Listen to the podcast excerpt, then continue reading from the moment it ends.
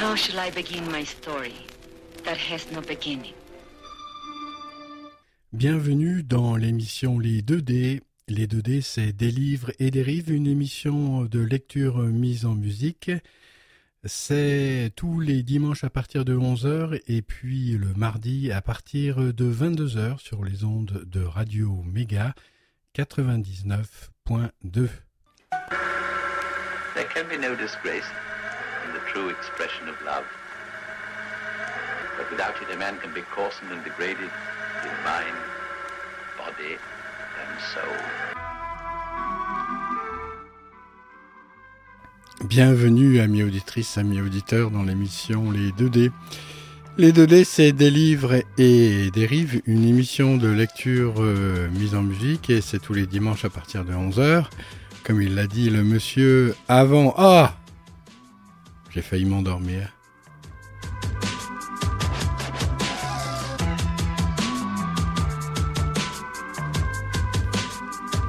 C'est la douzième euh, lecture euh, d'un livre euh,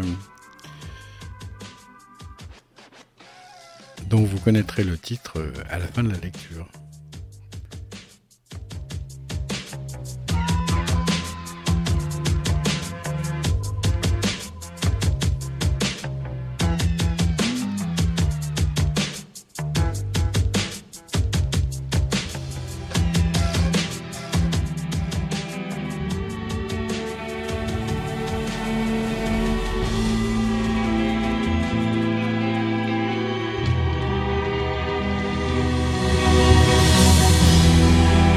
Allez, c'est la grande évasion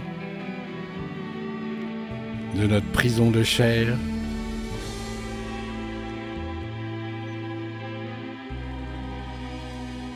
Pour certains, la grande évasion ne coûte rien du tout, pour d'autres, elle coûte très cher.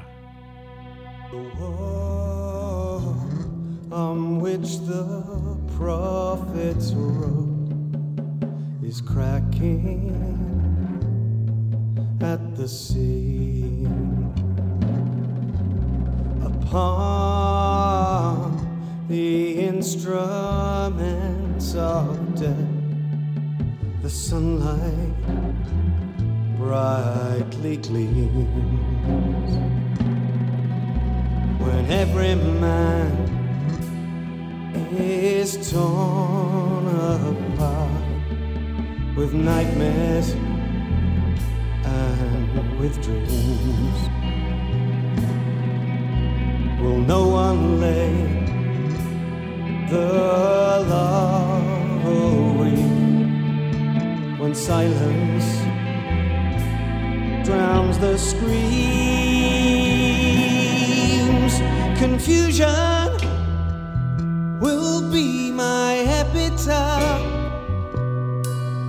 as I crawl a cracked and broken path.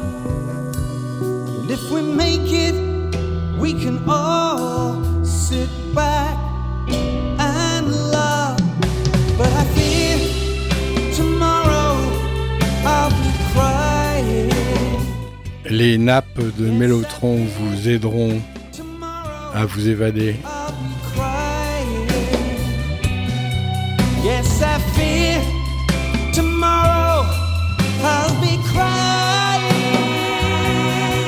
Besoin de fumer un gros chichon.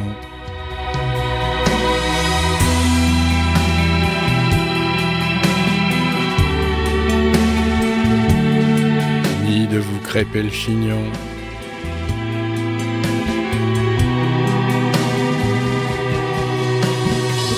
Eyes.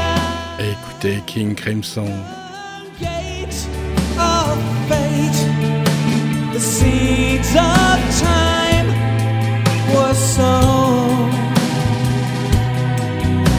And watered by the deeds of those who know and who are known? Well, knowledge is Onésime. Onésime, c'est le père de Rose. Il marcha longtemps dans la même direction. À un moment, n'en pouvant plus, il s'assit sur un lit de mousse. dos calé au tronc d'un chêne, attendant que le soir tombe.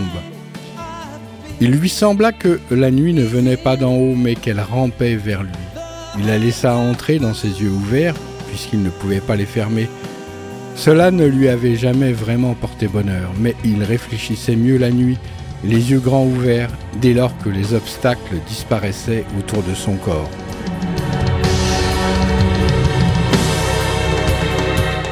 De quoi serait fait ce lendemain qui s'agitait déjà dans sa tête? À quoi bon continuer s'il n'y avait rien au bout de la nuit? À quoi bon le jour? À quoi servirait-il ce jour d'après? Et s'il n'y avait pas eu sa femme et ses filles dont les images distinctes revenaient sans cesse en écho de sa trahison, il se serait pendu sans hésiter à la branche d'un arbre, dans un coin reculé de la forêt afin que personne ne le décroche jamais. Mais sans lui, comment ferait-elle pour euh, subvenir à leurs besoins?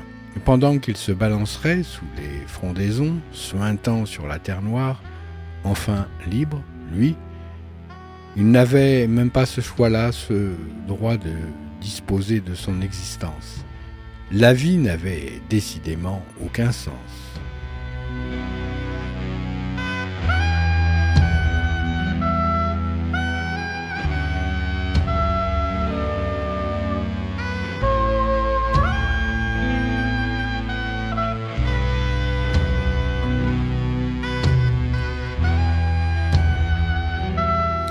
Son ventre se mit à gargouiller. Il sortit le quignon de pain de sa poche, y planta machinalement les dents, arracha une bouchée et la mâcha lentement. Ce n'était pas la faim qui l'avait conduit à cet acte réflexe, mais autre chose qui le poussait à prendre des forces. Le mouvement de ses mâchoires transmettait une douleur lancinante, irradiait l'intérieur de sa bouche comme si des câbles en acier frottaient contre la chair ne souhaitant surtout pas contrer la blessure. Il mit un temps infini à terminer le morceau de pain. Nullement serein, il en poursuivit la mastication. Et même bien après qu'il eut avalé la dernière bouchée, à la manière d'un paisible ruminant, ses dents crissaient en frottant les unes contre les autres. Le son grinçait à l'intérieur de son crâne et il continuait pourtant.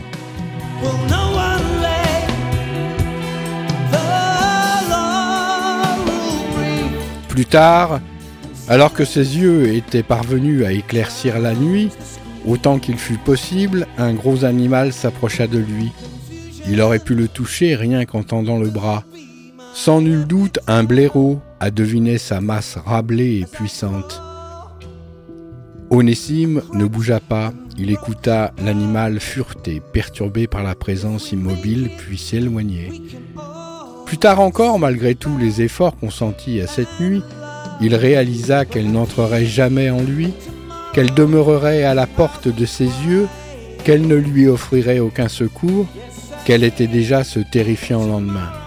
Et peut-être fût-ce à cause de cela, ou grâce à cela, que sa tête bascula sur une épaule et qu'il finit par s'endormir au moment où le jour pointait.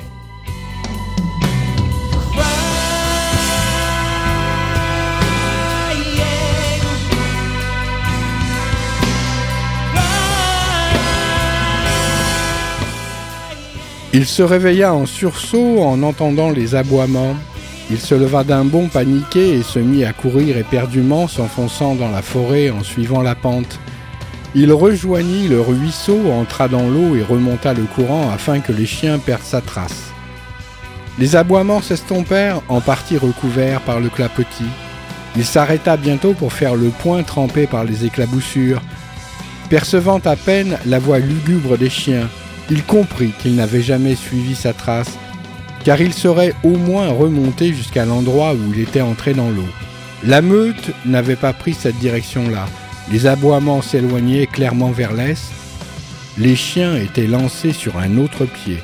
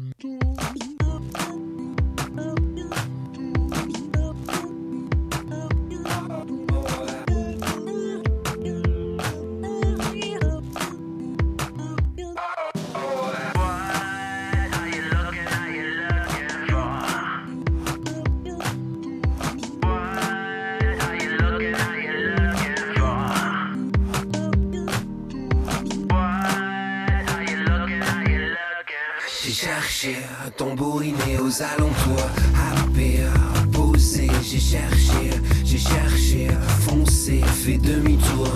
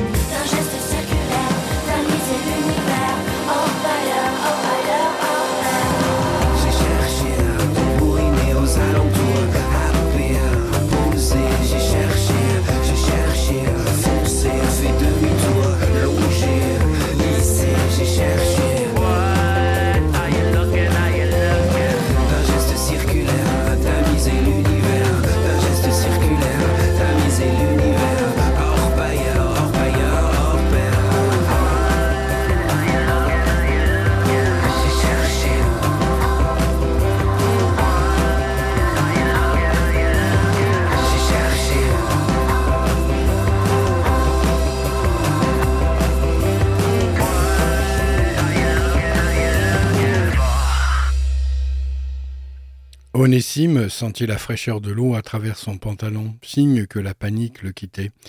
Il sortit du ruisseau, agrippa quelques racines pour escalader le canyon.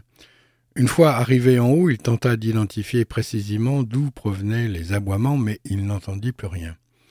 Une brise légère agitait les feuilles comme si la forêt respirait de nouveau calmement, et qu'Onésime se mettait à son diapason.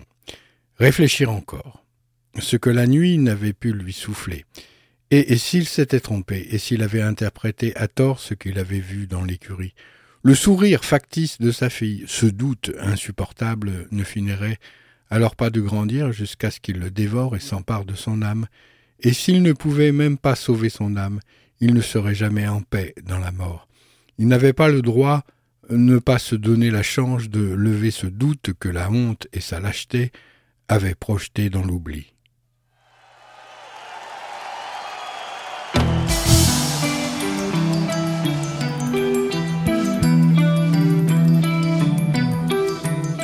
Il brisa une branche pour s'en faire un bâton. Le contact avec le bois sembla définitivement asseoir sa détermination. Ce bâton qui ne lui servirait pas à assurer son pas, mais plutôt d'arme utile au combat. Et même s'il avait rencontré un animal fabuleux pour lui barrer la route, il l'aurait mis en déroute. On l'aurait battu à mort à l'aide de ce simple bâton aguerri et l'aurait achevé à main nue s'il avait fallu.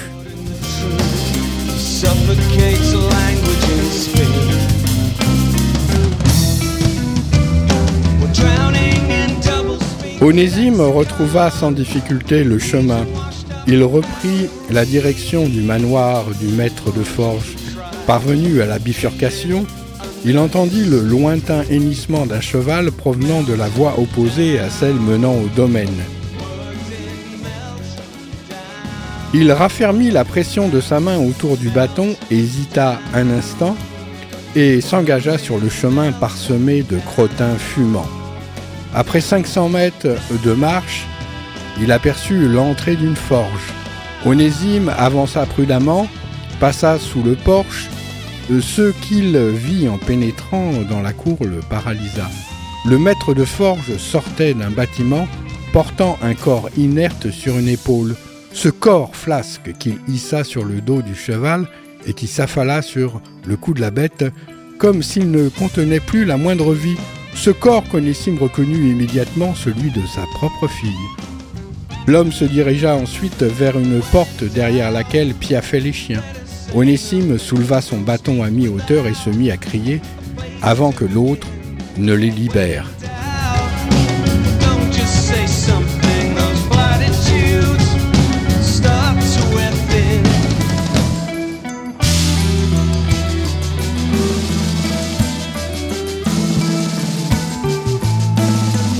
Arrêtez Le maître de forge se retourna vivement, les poings serrés. Il regarda Onésime, les yeux brûlants de haine. Je t'avais dit de ne pas revenir. Qu'est-ce que vous avez fait à ma fille? Le regard d'Onésime passa de l'homme à sa fille. Alertée par les voix, Rose bascula la tête de côté, ouvrit les yeux, puis euh, les referma aussitôt. Soulagé de l'avoir bougé, Onésime l'appela. Rose le maître de forge se dirigea vers Onésime.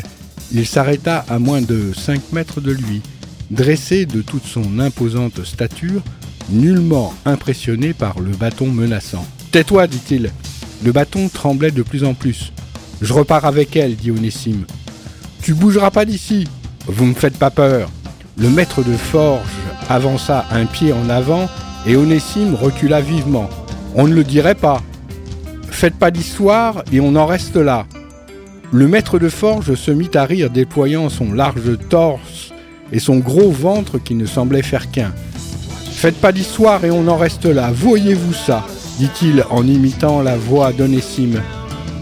Onésime s'approcha lentement de sa fille sans quitter l'homme des yeux. Je vous ramènerai votre cheval, vous avez ma parole, dit-il. Ta parole, rien que ça. Onésime saisit la bride. Il s'apprêcha, il s'apprêtait à la dénouer. Lâchez-la gueula le maître de forge en fondant sur lui. Onésime lâcha la bride et brandit son bâton à deux mains. Le cheval rua. Le corps de Rose suivit le mouvement comme un morceau de lichen suspendu à une branche agitée par le vent. Le maître de forge attrapa la bride au passage et la tira vers le bas, afin de maîtriser l'animal qui se mit à renacler. Tout doux, mon beau, dit-il. Le cheval se calma. L'homme laissa glisser sa main le long de la bride, fit un deuxième nœud, tapota la joue du cheval. Il regardait Onésime, un sourire aux lèvres.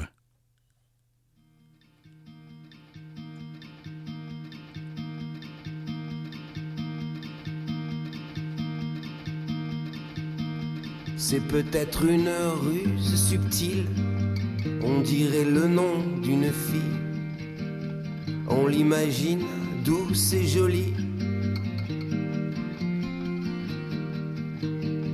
Est-ce pour mieux séduire les hommes Ces trois syllabes qui sonnent? Pour mieux se glisser dans leurs rêves. Un couteau entre les lèvres? C'est presque un prénom, presque un pays, c'est une invitation.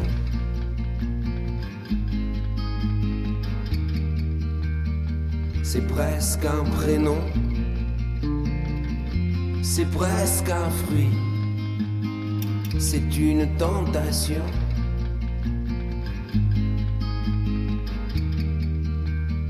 C'est probablement un leurre, on dirait le nom d'une fleur. On l'imagine épanouie.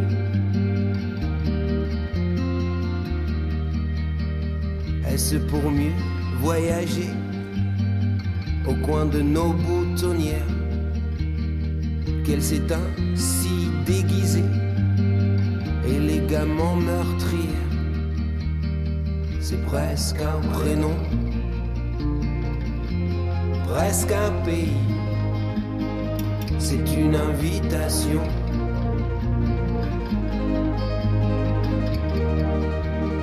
C'est presque un prénom, c'est presque un fruit, tentation.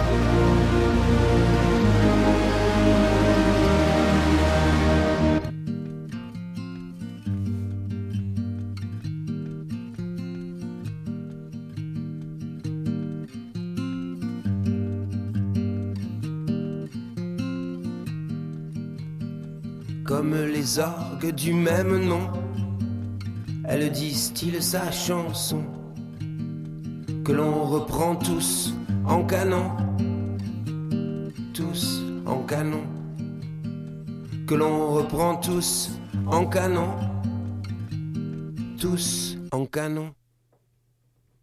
On dirait bien qu'on n'en a pas terminé, toi et moi, dit-il. Ça dépend que de vous, répondit Onésime d'une voix chevrotante. Je ne peux plus te laisser repartir après ce que tu viens, ce qui vient de se passer. Il s'est encore rien passé. Tu viens me défier chez moi et tu dis qu'il ne s'est rien passé. Personne ne touche à ce qui m'appartient sans mon autorisation. Les chiens étaient comme fous derrière la porte et on voyait l'extrémité des griffes ensanglantées apparaître par en dessous. Onésime fourra une main dans sa poche et en sortit quelques pièces. J'en veux plus de votre argent, reprenez-le. D'accord, je vais le reprendre, dit le maître de forge d'un air peiné. Il y eut un moment de silence, puis, sans prévenir, il bondit sur Onésime avec une souplesse étonnante pour un homme de sa corpulence. Onésime n'eut pas le temps de parer l'attaque. Il tomba à la renverse, laissant échapper son bâton qui valdingua hors de portée. Il tenta de se dégager de l'énorme masse qui pesait désormais sur lui frappant les flancs sans véritable portée, n'y parvint pas. Ses forces le quittèrent peu à peu, puis l'homme saisit les avant-bras du malheureux, les plaqua au sol et releva le buste. De grosses gouttes de sueur incandescente ruisselaient sur le visage d'Onésime. Tu n'es pas bien coriace, dit le, maître de forge sans ironie, visiblement déçu par le manque de résistance de son adversaire. Ainsi immobilisé, Onésime respirait bruyamment par la bouche, faisait aller et venir sa tête de droite à gauche en expulsant de petits geysers de salive. Le maître de forge le regarda s'agiter avec ce que l'on aurait pu prendre pour de la compassion, puis il bascula sa tête en arrière, ferma les yeux un instant comme s'il priait, bras tendus, mains toujours serrées autour des avant-bras d'Onésime. Il prit une longue inspiration et écrasa son front sur le visage offert à sa fureur avec une violence inouïe, comme s'il était lui-même la violence incarnée, et, pas même un homme en train de la contenir. Le nez explosa sous l'impact. Le maître de forge recommença. D'autres se os craquèrent, et il recommença encore et encore avec une rage qui semblait se nourrir de tous les coups précédents. Il s'acharna bien qu'après qu'Onésime eût perdu connaissance, et, que du sang se fût déversé à l'intérieur de son crâne pour n'en jamais plus sortir.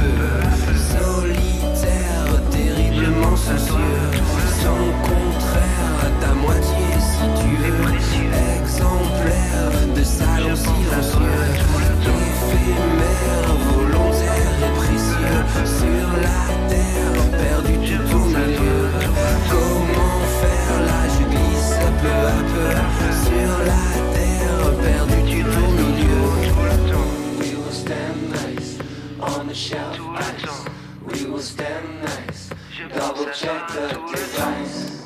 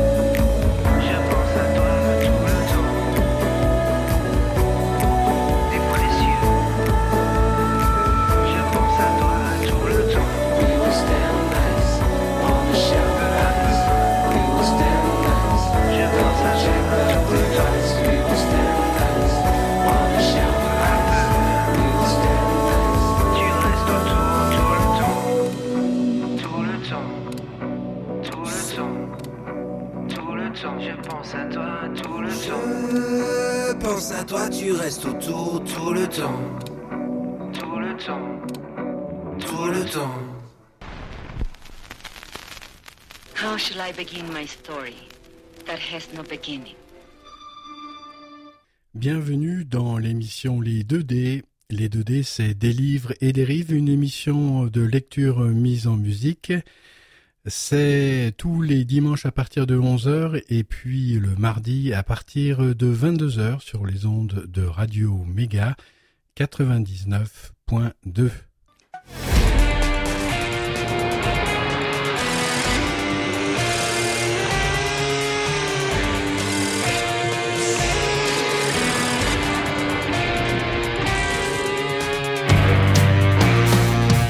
Rose.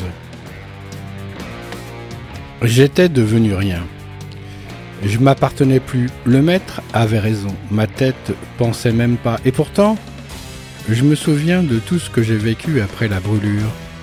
Quand le raffut m'a réveillé, j'ai cru entendre mon prénom.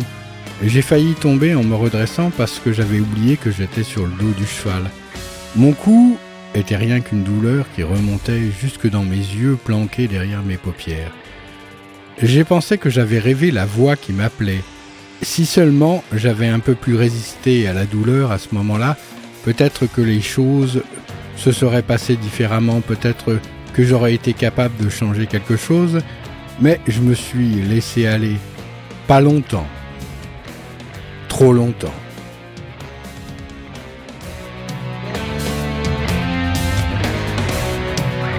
Les voix sont revenues plus fortes et puis elles se sont calmées.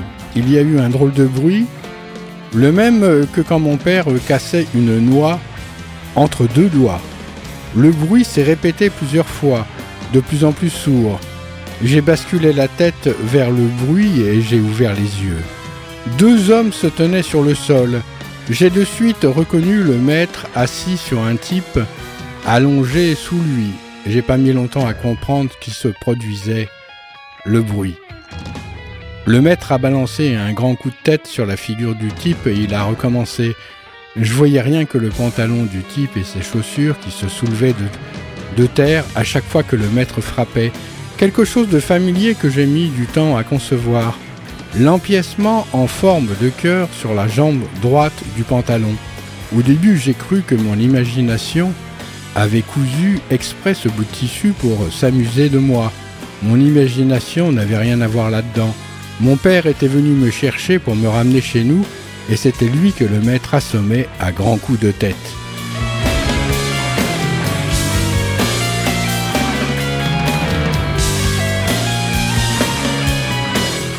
J'ai trouvé assez d'énergie pour me laisser glisser le long du flanc du cheval en m'accrochant à la crinière.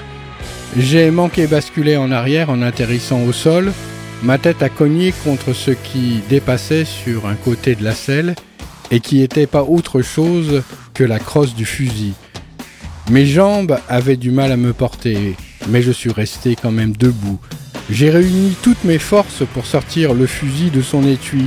C'était la première fois que je tenais une arme dans mes mains. Je me suis retourné vers les deux hommes, la main sur une détente, le dos calé au cheval. Il y a eu du temps qui est passé depuis, mais ce que j'ai vu cessera jamais de me hanter jusqu'à la fin.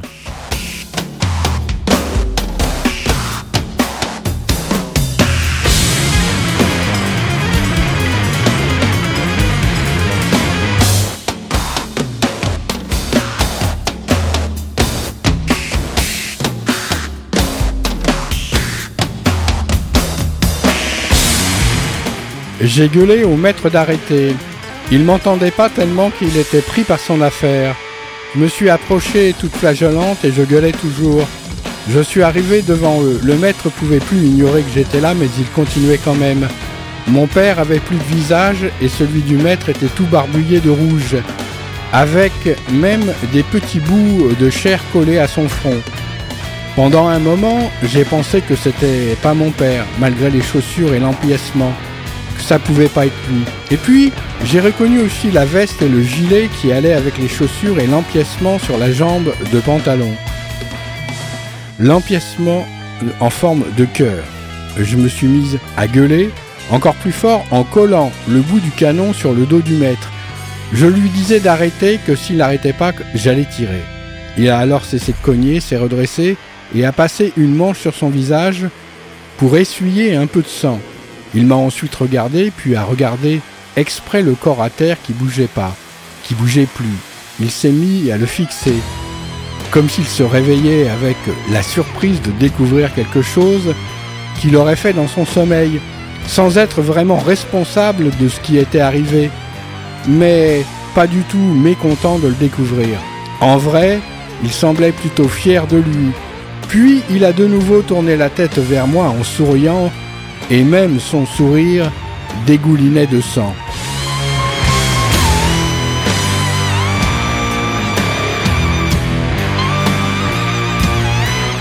On peut pas dire qu'il ne l'a pas cherché. Il a dit sur un ton très calme.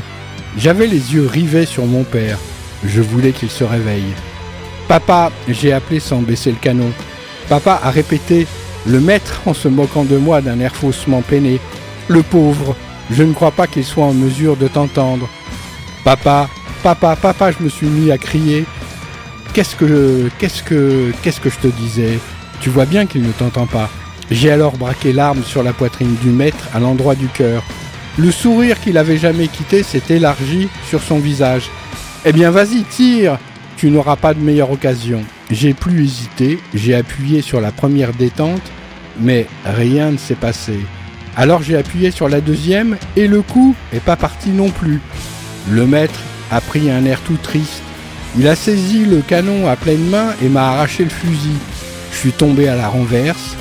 Il a fait basculer les canons pour vérifier à l'intérieur. Mince, c'est idiot. J'ai oublié de le charger, il a dit, comme s'il s'en voulait. J'étais à genoux. Je pleurais. Je me suis mis à ramper jusqu'à mon père. Il n'y avait plus rien de reconnaissable de lui sur son visage. Ce qu'il en restait, c'était des petites parcelles de peau rassemblées. Elles auraient largement tenu dans ma main. Une bulle d'air est montée de sa bouche et a éclaté entre ses lèvres. J'ai alors euh, soulevé sa tête avec précaution. Je l'ai posée sur mes cuisses en espérant voir une autre bulle apparaître, mais il n'y en a pas eu d'autre. Meurs pas, je t'en supplie, meurs pas, je te pardonne tout, j'ai dit en berçant sa tête et en pleurant toujours. En vérité, il était déjà loin, sûrement déjà mort. Le peu de vie qui lui restait s'était envolé avec la bulle. Peut-être qu'il m'a même pas entendu avant de mourir, qu'il est mort sans entendre sa fille crier qu'elle allait sauver, sans m'entendre pleurer en lui disant que je lui pardonnais. Je pensais plus à lui comme à celui qui m'avait vendu, celui qui était responsable de ce qui venait se passer. Je pensais être la seule coupable que tout était écrit depuis le jour de ma naissance. Si j'étais pas né, rien lui serait arrivé. Il vivrait encore, et pas moi, vu que j'aurais jamais goûté à cette satanée vie. Je pensais pas à ma mère ni à mes sœurs, je pensais juste à mon père et à moi, à lui mort, à moi vivante, à ce qui aurait dû être, à ce qui était pas, à ce qui pouvait pas se changer, mais que je ne pouvais pas m'empêcher d'imaginer autrement qu'en le changeant dans ma tête, en fourrant des bulles d'air dans sa gorge pour le faire revenir.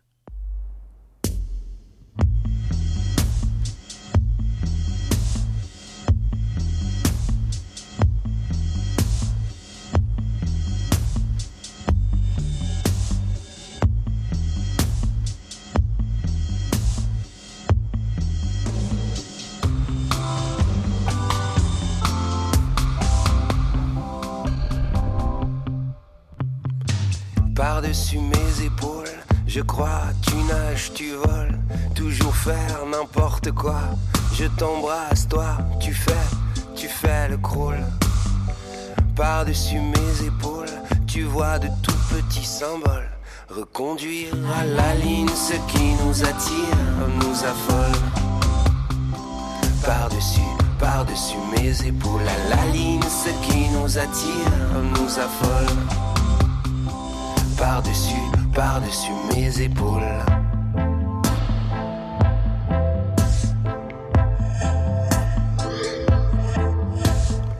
Par-dessus tes épaules, tu crois, je nage, je vole, toujours faire n'importe quoi.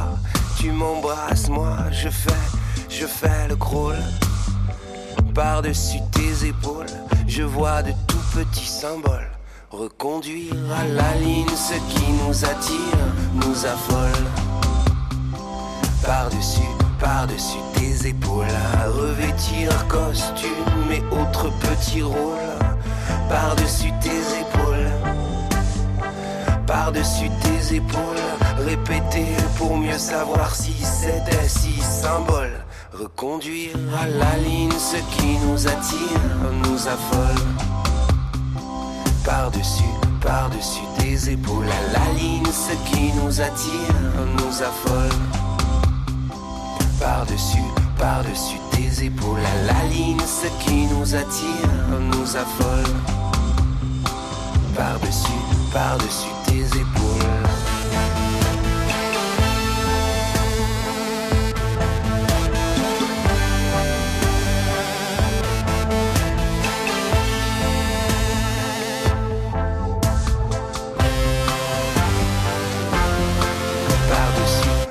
Par-dessus, par-dessus tes épaules, à la ligne, ce qui nous attire, nous affole. Par-dessus, par-dessus tes épaules, à la ligne, ce qui nous attire, nous affole. Par-dessus, par-dessus tes épaules, à la ligne, ce qui nous attire, nous affole. Par-dessus, par-dessus tes épaules.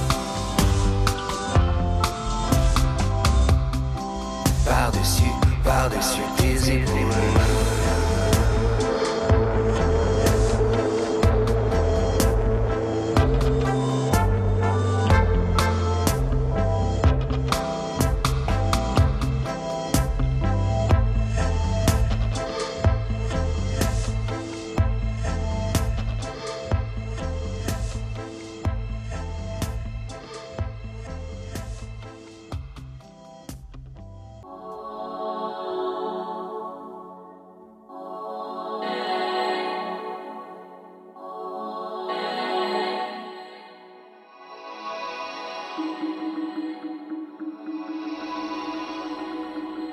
Le maître a essayé de me soulever par une épaule pour me faire tenir debout.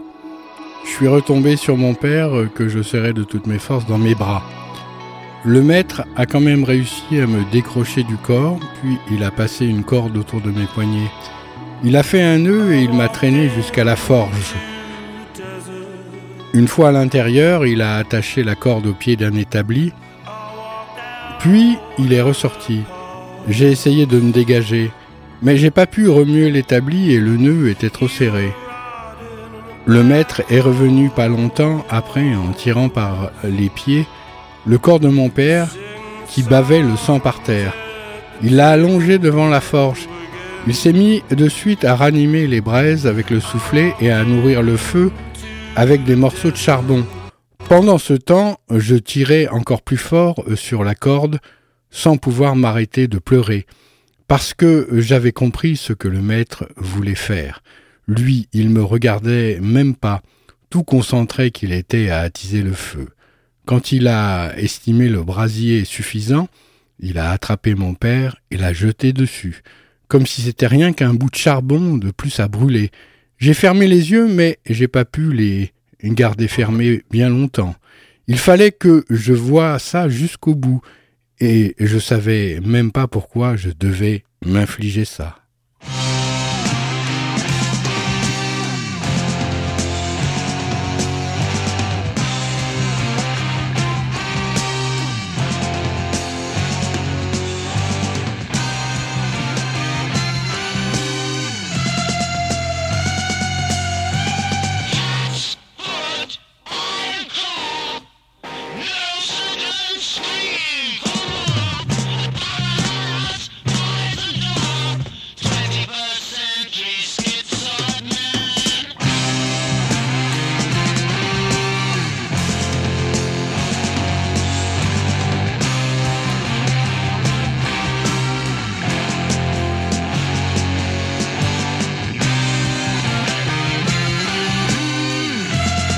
Dommage, euh, Falls, ça marche pas. Bon, remarquez, on n'est toujours pas euh, en automne. On va tout simplement arriver euh, à entrer dans l'été.